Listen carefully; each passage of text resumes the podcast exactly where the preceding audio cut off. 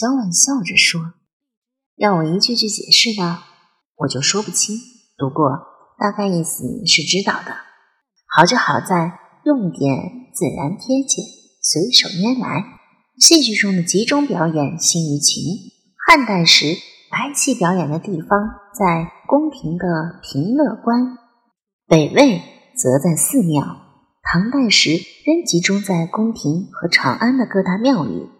唐明皇建立梨园，组班唱戏，有时自己也粉墨登场。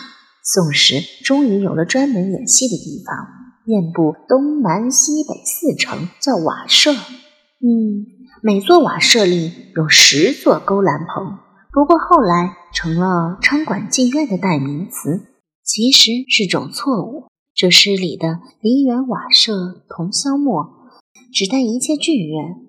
而燕乐清商共渺然，则指代一切的戏剧，因为隋炀帝时将四方各国的散乐集中于首都洛阳，分为九部，包括燕乐、青商、金梁、湖南、高丽、秋瓷、安国、疏勒、康国等等。嗯，我没有记错吧？嗯，如数家珍。水溶搓着手称赞道，沾沾自喜：“好女儿，真是老爸的知己。首联、颔联解释的不错，近联、尾联又如何？律师讲的是起承转合，你觉得我这一转，转的怎么样？末一句又表达的是什么情感？哎呀，这我就说不清了。总之，前半部有些灰灰的调子。”什么水袖不及红袖乱，素娥更比窦娥冤，都是表示兴趣没落，曲高和寡的寂寞。嗯，最后又聊胜于无的表达了一种，嗯，怎么说呢？对戏曲的祝福，希望源远流长的意思吧。水柔意犹未尽，还要再问时，小婉号叫起来：“好了好了。”不带这样的，人家累了一天，好不容易回到家，还要考试，饿死了，饿死了。妈妈端着菜走出来，自嗔含笑，老不像老，小不像小。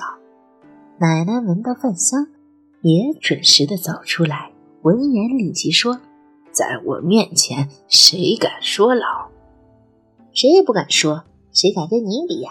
您是老佛爷，活菩萨。”小婉笑着给奶奶让了座，把碗筷一起递到手上来，自己在对面坐下，一本正经地说道：“嗯，各位，我今天长了一个大见识，我开了梅音音箱。”奶奶把碗一顿，急急问：“什么？什么？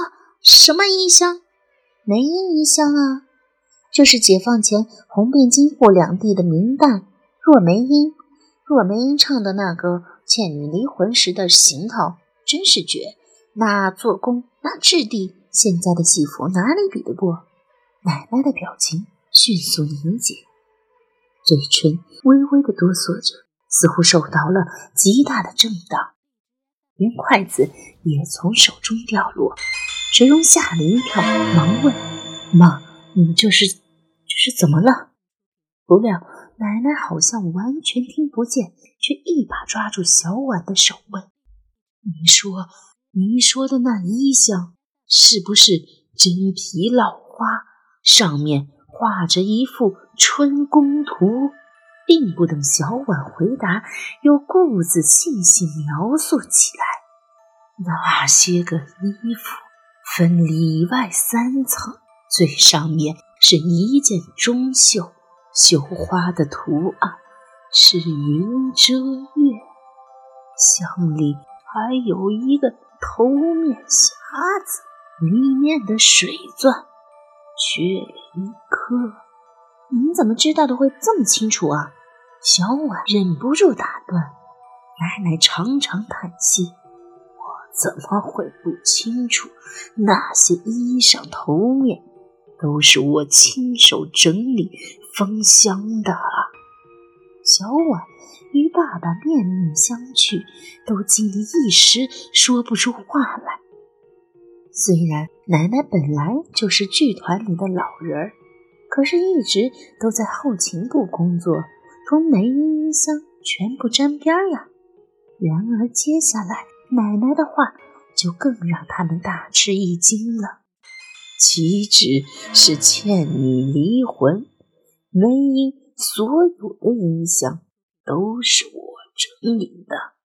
想当年，我是他的贴身包衣，服侍了他整整七年呐。小婉几乎要晕过去，半晌才叫起来：“包衣，您给若梅英做过包衣？”“是啊，我九岁就跟了若小姐，既是包衣。”也是丫鬟，从杭州到北京，又从北京到上海，整整跟了她七年，直到她嫁人退出了西行。那后来呢？后来就解放了，戏园子收编，我成了政府的人。后来认识了你爷爷，有了你爸爸。就调到北京剧团做后勤，一直干到退休。小婉喃喃的：“你从来没跟我说过呀。”水溶感叹：“居然连我都不知道啊！你们也没问过呀？我还以为没人再记得若梅英了呢。”奶奶有些委屈的说：“从来。”没人跟我说过团里存着若小姐的衣裳，我还以为都在文革烧光了呢。从四八年封箱那到现在，我已经五十多年没见过那些个衣裳了。在剧团工作半辈子，没想到一直和那些衣裳近在咫尺。您后来？没有找过他吗？怎么没找过？可是他嫁人后跟着那个军官去了广东，就再也没音信。后来倒了嗓子，唱不得戏，听说又抽上了大烟，就更不成了。好像还有过？一个孩子，也弄不真。解放后，我到处打听过。只听说他也被政府收编了，但详情没人知道。直到六六年太庙案传出来，我才知道若小姐原来也在北京。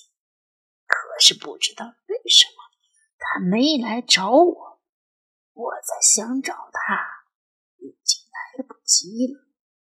太庙案，那是怎么回事？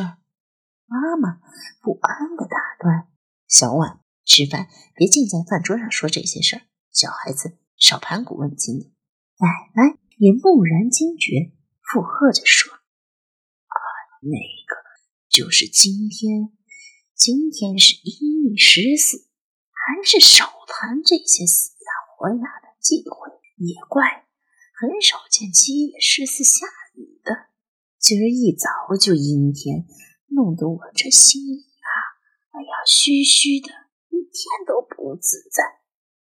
这是小婉今天第二次听到同样的话，她也有种很强烈的感觉，仿佛有什么事情发生了，有一个埋了很久很久的秘密在风雨中破土而出。她已经看到了那秘密的芽，却看不到秘密的根。如果秘密是一株花，会结出什么样的果子呢？夜里，小婉做了个梦，梦见自己锦衣夜行，穿着梅英的离魂衣，走在木园里，风寂寞的像在林梢，不时有两声鸟啼，却看不到飞翔的痕迹。或许那只是鸟的魂。人死了变鬼，鸟死了变什么？牧草萋萋，小婉在草丛间静默的走着，看到四周开满了铁锈色、已经枯死的梅